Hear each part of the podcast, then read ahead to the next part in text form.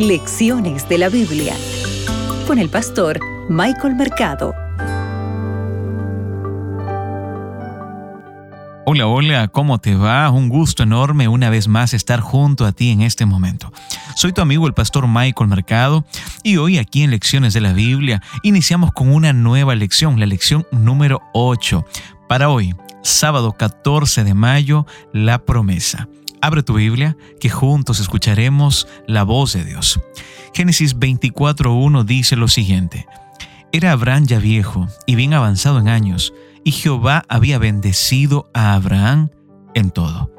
¿Sabes? En esta semana estudiaremos una historia asombrosa, y dentro de esta historia se revelará los elementos completos del plan de salvación debes de recordar algo importante. En Génesis 21, el capítulo, el versículo 2, se presenta cuando mm, Sara le da a Abraham un hijo, ¿verdad? Y este hijo llega en su vejez. El versículo 1 al 5 también nos presenta el nombre de este bebé llamado Isaac.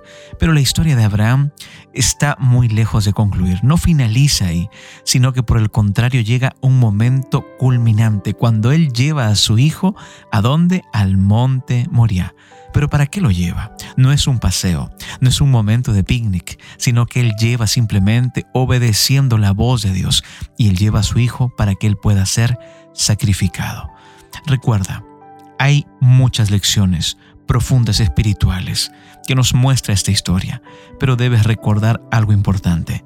La familia de Abraham en ese momento debe haberse visto totalmente sacudida.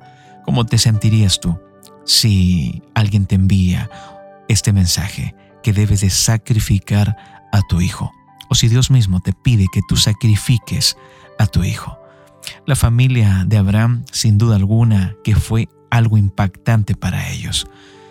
Sin embargo, en ese momento también Sara muere inmediatamente después del sacrificio en Moria. Tú puedes leer esto en Génesis el capítulo 23. Y la historia nos presenta que Isaac continúa soltero, pero Abraham toma esta iniciativa. ¿Sabes para qué? Para asegurarse de que tendría un futuro adecuado. Yo te pregunto, ¿tú también piensas en el futuro de tus hijos? Claro que sí. Es por eso que Abraham también estaba pensando en el futuro de su hijo Isaac. Recuerda, Dios también quiere un futuro de victoria, un futuro de paz y esperanza para tu vida.